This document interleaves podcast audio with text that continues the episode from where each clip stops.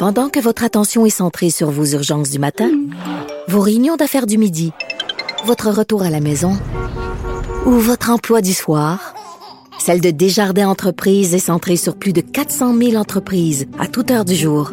Grâce à notre connaissance des secteurs d'activité et à notre accompagnement spécialisé, nous aidons les entrepreneurs à relever chaque défi pour qu'ils puissent rester centrés sur ce qui compte, le développement de leur entreprise.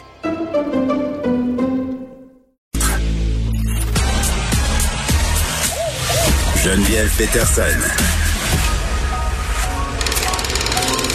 Elle réécrit le scénario de l'actualité tous les jours. Vous écoutez Geneviève Peterson. Cube Radio. C'est malade, je vais parler de hockey. Moi qui y connais pas grand-chose, mais là, euh, vu que le Canadien fait les séries et que, bon, les médias sociaux semblent s'enflammer et semblent aussi euh, créer des espèces de partisans à temps partiel, je me suis dit, Geneviève, force-toi un peu et parle avec Jean-Philippe Bertrand, que tu as beaucoup aimé l'autre fois, qui t'a parlé de hockey de façon accessible. Il est là, Jean-Philippe, salut. Salut Geneviève, comment vas-tu? Ça va bien. Jean-Philippe Bertrand, qui est animateur du balado La Dose, qui est diffusé à Cube. Là, euh, Jean-Philippe, tu le sais, là, je, je connais pas beaucoup le hockey, mais, mais je suis ouverte. Je veux apprendre, tu comprends? Je veux, Oui. je veux m'y intéresser. Puis moi, il y avait un phénomène euh, quand j'étais petite chez nous, c'est qu'avec ma mère, quand, euh, bon, dans ce temps-là, c'était les Nordiques, là, tu comprends qu'on est des gens de Québec. Quand les Nordiques faisaient les séries, ben on se mettait, moi et ma mère, à regarder le hockey, même si on, on y comprenait pas grand-chose. Ma mère plus que moi, mais moi carrément rien. Mais beaucoup de gens se mettent à regarder le hockey pendant les séries. Euh, là, on, on le sait, le CH va les faire. Qu'est-ce qu'il faut savoir par rapport à la game de ce soir? Là, ils vont jouer contre les Maple Leafs de Toronto. Euh, Ouais. Puis aussi à la présence du CH dans, dans les séries, là, là, maintenant.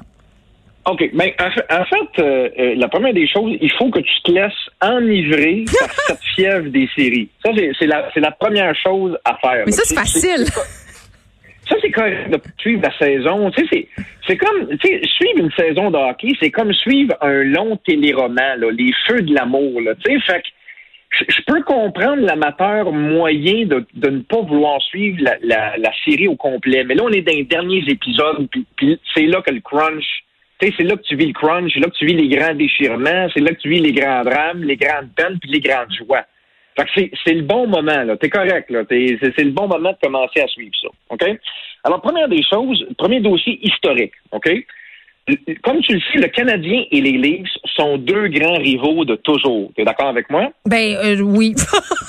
Moi, je suis au courant de la rivalité Bruins de Boston. Là, ça s'arrête là, Exact. euh, mes connaissances. Mais, mais, mais il y a une rivalité avec les Leafs de Toronto. Tu as peut-être lu enfant le livre de Rock Carrier, qui est un chef-d'œuvre de la littérature québécoise. Puis c'est un petit gars qui rêve d'avoir un chandail bleu, blanc, rouge neuf Oui. du Canadien. Puis là, sa mère commande dans le catalogue Eaton euh, son chandail. Puis là, Eaton se trompe puis Mhm. envoie un, un chandail des Leafs maudits euh, bleu, euh, bleu et blanc. Tu sais. C'est, la haine envers Toronto est, est historique et est, est liée à l'histoire du Canadien. Et la dernière fois que les deux équipes se sont affrontées en série, c'est en 1979. OK, fait que genre, ça fait D'accord. 40 ans, là. Ça fait 40, exact. Moi, je suis dans 81. là. Alors, moi, je, je suis un grand fan de hockey. Je n'ai jamais connu une série entre le Canadien et les Leafs. Et ce, même c'est une rivalité naturelle entre, entre la métropole puis la ville reine, entre les francophones puis les anglophones. Alors, tout de suite en partant, il y a une notion historique dans, dans ce qu'on va vivre ce soir. Bon, là, tu m'intéresses. Ouais. Deuxièmement, c'est David contre Goliath. OK? Et, et, et Toronto et, Da- et David. ah non, excuse. Toronto et Goliath, Oui. nous sommes le petit David. OK? Alors, on n'a pas. Tu sais, ils ont le meilleur joueur de. le meilleur buteur de la Ligue nationale de hockey dans leur, dans leur rang. Un gars qui s'appelle Austin Matthews, qui a, qui a marqué 41 buts dans une saison écourtée de 56 matchs. Là. Fait que c'est, c'est le meilleur buteur de la Ligue. Puis comme si c'était pas assez, il est flanqué du meilleur passeur de la Ligue à peu près, qui s'appelle Mitch Marner. Fait que des fois, en langage de sport, on appelle ça un dragon à deux têtes. Là. OK. Ils, ils- ils- ils- ils ont des armes. là. Ils sont dangereux offensivement. C'est une grosse machine offensive. Alors, est-ce que la petite équipe de David que nous sommes, munie d'une simple arbalète qui s'appelle Tyler Toffoli, on va être capable de mettre à terre le grand géant Goliath? Hmm, moi, moi, j'en doute. Ah! Personnellement, j'en doute. Mais, mais c'est la beauté des séries. Oui. C'est le moment de l'année où les sceptiques deviennent des grands rêveurs. Puis là, Ah on oui, ça sent la coupe. de- Ça sent la coupe. Ça, c'est Ben- quand les gens commencent à dire ça. Moi, je, habituellement, je décroche. Oui, non, normalement, c'est pas bon signe de dire ça, ça, de la coupe. Parce exact. qu'on le dit, c'est quand ça, ça porte malchance. Mais, Oui.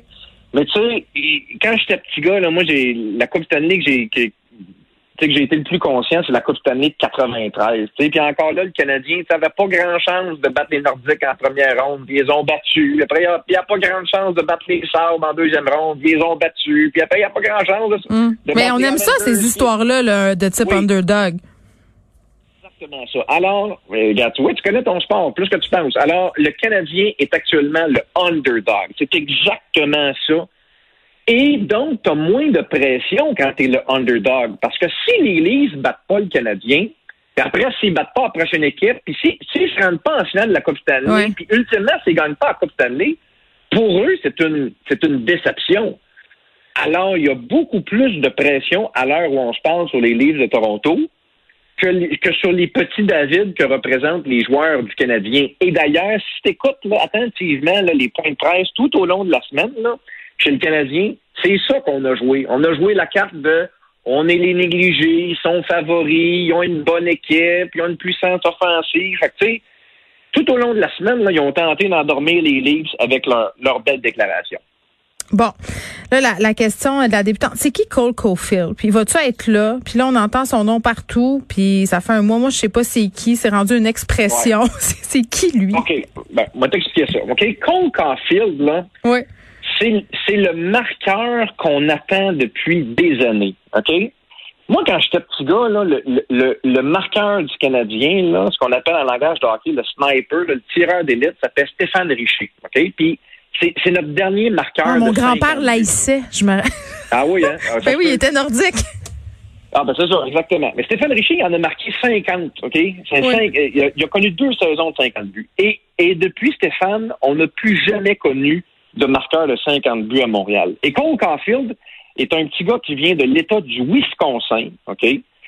Et qui est prédestiné à être le prochain marqueur de 50 buts. Alors, les amateurs là, font tellement d'histoire, dans- de- de- d'espoir dans ce petit gars-là, qui mesure là 5 pieds 6, puis à peu près 148 livres avec ses scènes d'un toutes mouillées. OK? Fait que, il est pas grand, il est pas gros, mais il est bon.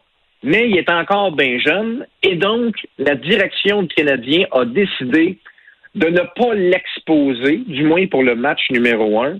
Alors, on va donc jouer le match de ce soir face aux Leafs sans, sans notre, notre petit marqueur qui a amené une touche de magie dans les Parce 10 que, matchs. euh, parce que, parce que Jean-Philippe, ça serait une pression trop grande. Il risque de craquer puis si ça se passe pas bien, ça risque de gâcher sa performance dans les séries puis là, on sera pas plus avancé. C'est à cause de ça? Ben, je- encore là, tu vois, c'est une, bonne question. Je vais te répondre en disant qu'on a préféré y aller avec un vétéran d'expérience qui Ouais. de 1000 matchs sous la cravate, qui a déjà gagné la Coupe Stanley, mais qui est lent comme une tortue à l'heure où on se parle. Tu sais, Ben, c'est bien poche comme décision. Oui, ben, c'est ben, c'est pour ben, pas- Tu viens de comprendre pourquoi la ville est toute à l'envers. Là. Ils se disent, Colin, pourquoi, vous- pourquoi vous mettez Rick Stahl qui, qui, qui, qui, qui est genoux magané, qui, qui est tout rouillé de l'intérieur, pour- puis vous mettez pas notre, notre petit scoreur qui pourrait faire de la magie dans les séries.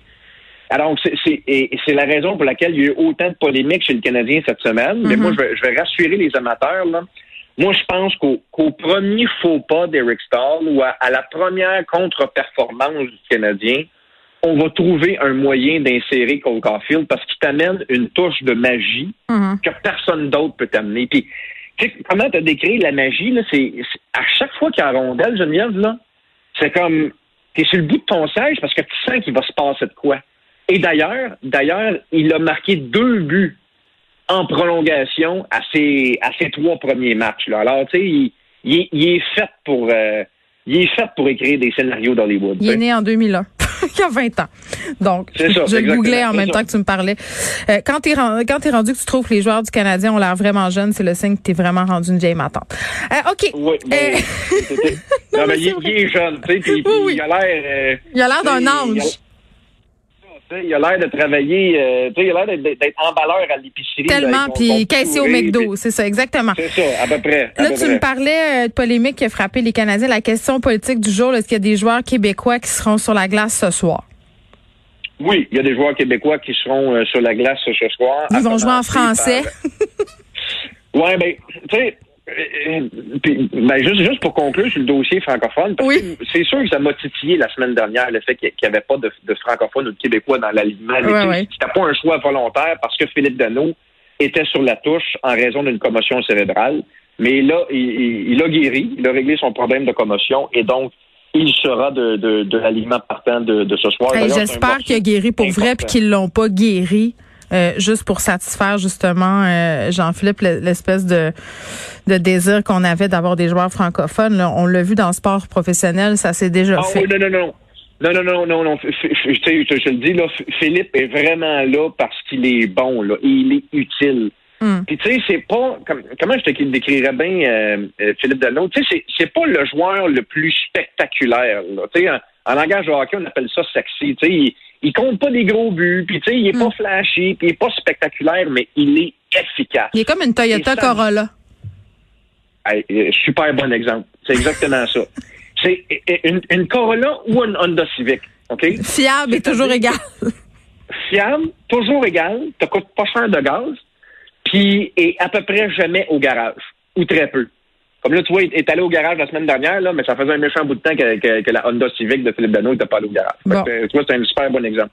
Super bon exemple. Là, là tant qu'à faire des comparaisons de voitures. oui, bon, on est parti. Vas-y. Moi, te parler de Carey Price, OK? Parce que moi, c'est drôle, c'est drôle que tu fasses une, comparaison avec, euh, avec les voitures, parce que moi, je me suis toujours servi des comparaisons de voitures pour, pour faire le lien avec Carey Price. OK. OK? Je ne sais pas combien coûte là, la, belle grosse Mercedes, là, toute équipée, là, mais on, va dire là, cher, OK? Non, mais attends, le fils de Céline s'en est acheté une. Je pense que c'était ça, un Mercedes, là, 350 000 US. Ben, ben, tu vois, c'est à peu près ça. Nous autres, Carey nous coûte 10,5 millions par année. OK? c'est une, une, une, belle grosse Mercedes, là, full équipe. OK? Mais tabarnouche est tout le temps au garage. Tu sais, quand c'est pas le bumper, c'est sa suspension. Quand c'est pas le hmm. suspension, la suspension, c'est l'air climatisé. Quand c'est pas l'air climatisé, c'est euh, le tuyau d'échappement. Il y a toujours de quoi. On n'est pas fin, Jean-Philippe. On compare des humains à des chars. C'est comme si ah, c'est terrible, mais c'est vrai. C'est vrai. ce sont des, des, hommes qui gagnent des millions de dollars, puis on dirait qu'à cause de ça, on perd toute humanité, puis on veut du rendement, puis on n'est plus empathique. T'as raison. Mais tu sais, c'est juste pour donner une image. Ben oui. Là, ça serait le fun là, que la belle Mercedes de, de, de Carey Price là, roule pendant une ronde, deux rondes, c'est peut-être même trois rondes, puis ça serait-tu extraordinaire qu'on puisse rouler avec Carey Price, là, être en, être en Cadillac avec Carey pendant quatre rondes, ça serait le pur bonheur. Puis là, tu écoute, bon. ils vont du monde au Centre Bell, OK, on est en train de se déconfiner. Là, on va avoir le droit d'avoir du monde dans nos cours. On va se faire des parties de piscine sur écran géant dans le cours. honnêtement, là, dans les prochaines semaines, là, si le Canadien réussit bien, il y a, moyen d'avoir du fun. Puis, tu sais, ça coïncide avec la, la, sortie de cette pandémie. Fait que moi, je suis, hmm. Je suis bien excité parce qu'il commence ce soir, puis j'espère qu'on va triper le plus longtemps possible. Avant de te laisser aller, j'ai demandé à Sébastien Laperrière, qui fait la mise en onde dans l'émission, qui est un fan de hockey, euh, s'il y avait une question. La question du vrai partisan. J'étais comme, toujours bien poser une question spécialisée. La voici donc. Euh, nonobstant la robustesse de Cossé, Anderson sur le quatrième trio plutôt qu'à la place d'Armia sur le deuxième trio. Je comprends même pas la phrase que je viens de dire. OK. Ah, ben, c'est, écoute, c'est une bonne question. Bon. Josh, Josh Anderson est un des, des joueurs, des joueurs autonomes que Marc Bergevin est allé chercher au cours de la saison morte. OK? Oui. Et il, il t'en a donné pour ton argent. Il a connu une bonne saison. En fait, un bon deux tiers de saison. Le dernier tiers a été plus difficile. Et donc, c'est laquelle, c'est la raison pour laquelle on l'a mis sur un quatrième trio peut-être aussi pour équilibrer les choses. Et Armia a bien fait avec Toffoli et Suzuki. Fait je pense que c'est un concours de circonstances qui fait en sorte que Anderson se retrouve sur un quatrième trio. Mais, mais je pense que les choses vont, changer bien rapidement. Mm. Puis si le Canadien devait perdre le premier match, puis devait perdre le deuxième match, c'est sûr qu'on va se lancer dans un, dans un, dans un jeu de chaise musicale, puis, puis Toffoli restera pas éternellement sur le quatrième trio. Bon, jean Bonne version, bravo. Bravo, bravo à Sébastien, pas bravo à moi. Jean-Philippe Bertrand, peut-être la seule personne au monde avec qui j'aime bien parler de sport, qui est animateur de la balado La Dose à Cube Radio. Merci beaucoup. Ça me fait plaisir, Geneviève.